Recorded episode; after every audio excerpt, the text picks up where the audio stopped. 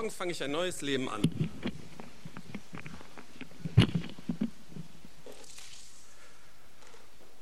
Es ist sehr weit verbreitet, sich gute Vorsätze fürs neue Jahr vorzunehmen.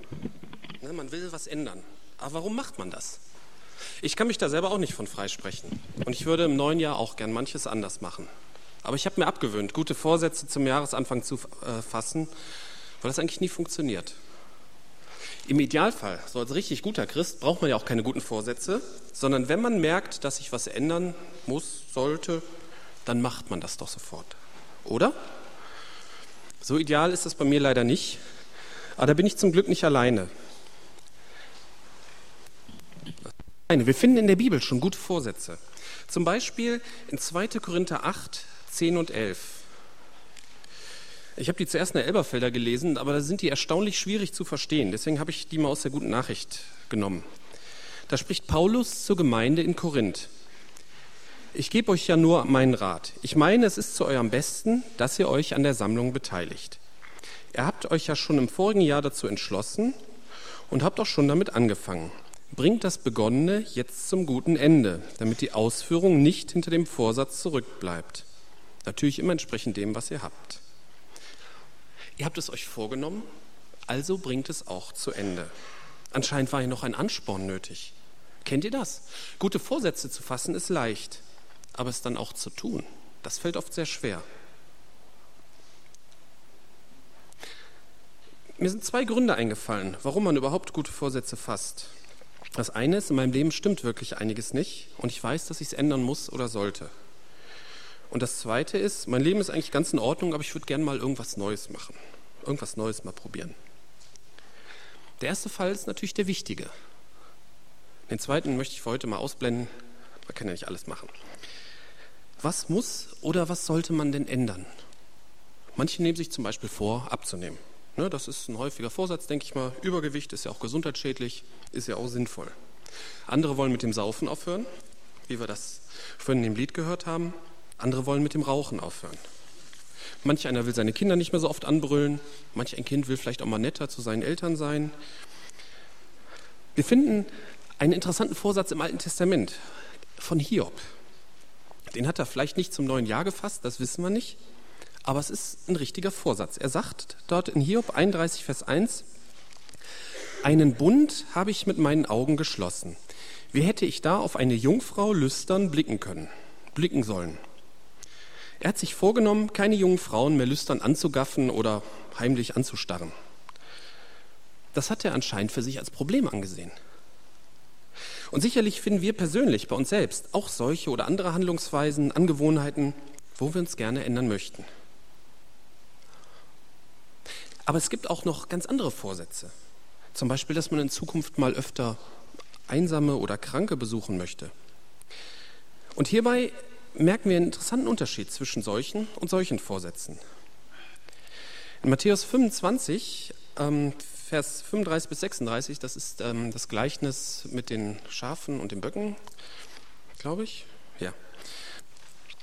Da gibt Jesus uns interessante Beispiele als Vorbild für richtiges Handeln.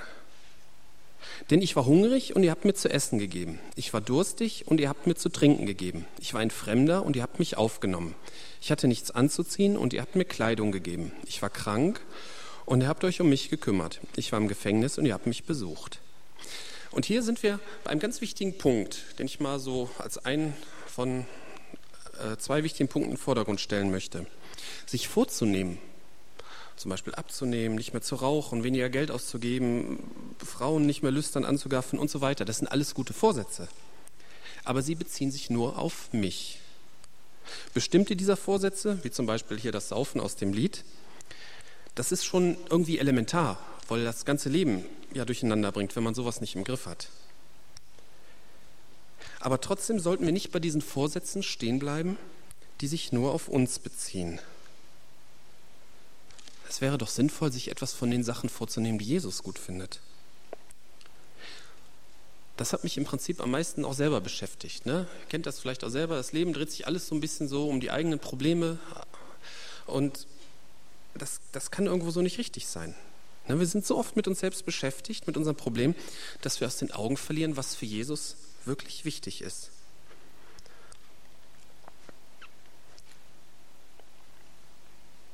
Ich habe ja vorhin erwähnt, dass eine Ursache für gute Vorsätze ist, wenn im eigenen Leben etwas nicht stimmt.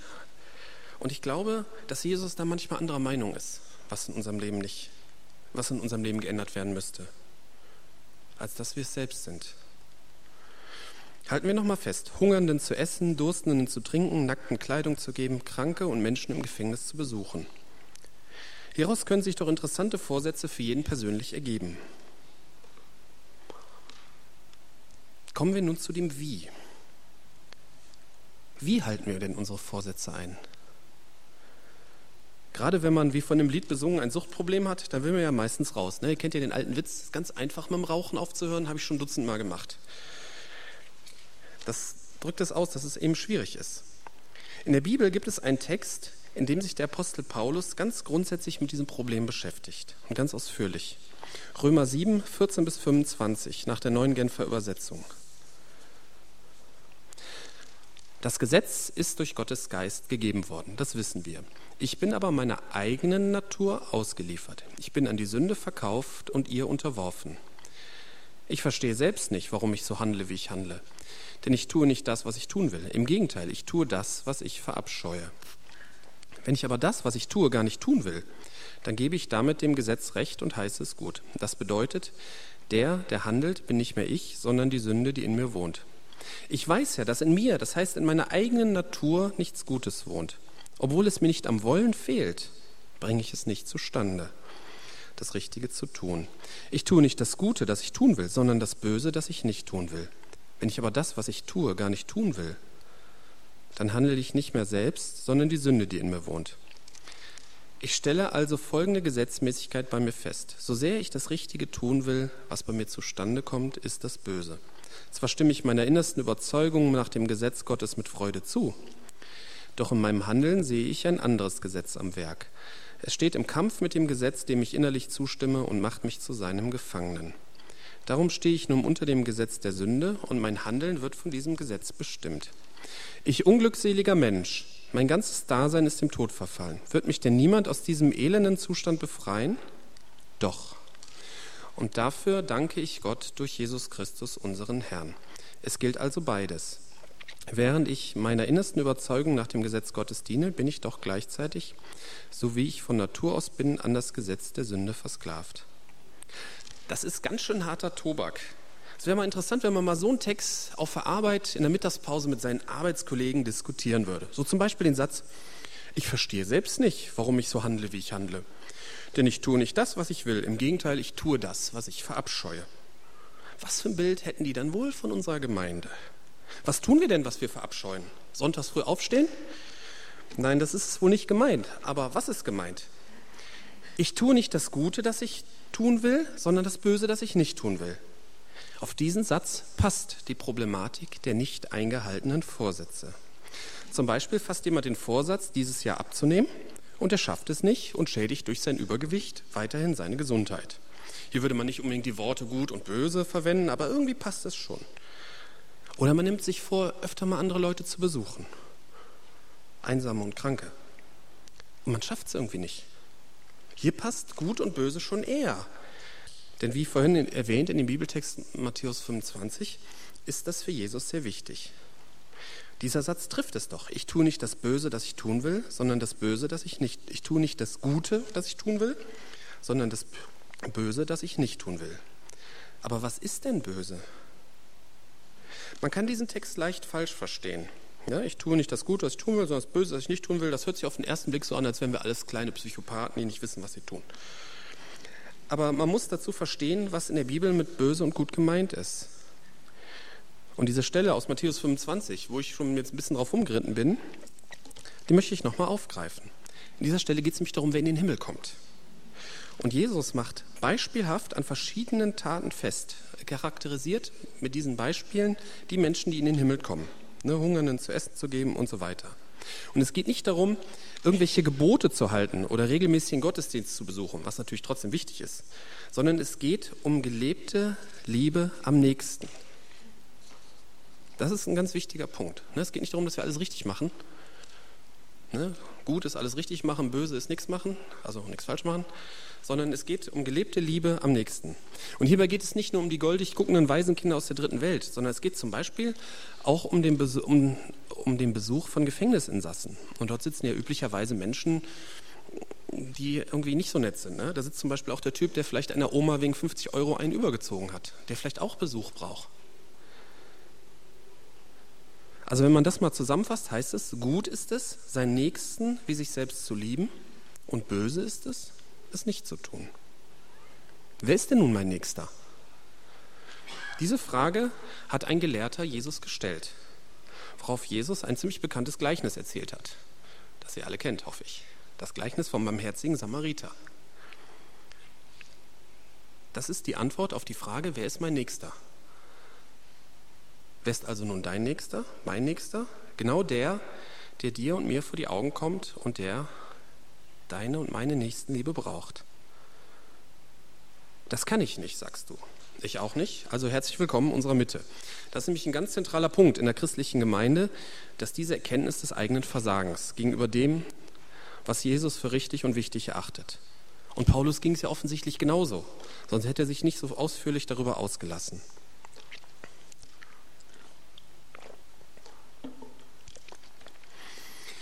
Wir können nicht so leben, wie es Jesus gefällt. Wir schaffen es einfach nicht. Es gibt ja auch dieses Sprichwort, ne, der Weg zur Hölle ist mit guten Vorsätzen gepflastert. Man will es anders machen, aber es geht irgendwie nicht. Und da kommen wir zu einem weiteren zentralen Punkt. Wir als Gemeinde erwarten und erhalten Hilfe in diesem Punkt von Jesus Christus. Ich sage von hier vorne nicht so gerne wir, weil das hört sich immer so nach Kollektiv oder Ameisenstaat an. Und wir als Einzelpersonen haben sicherlich zu vielen Punkten unterschiedliche Meinungen.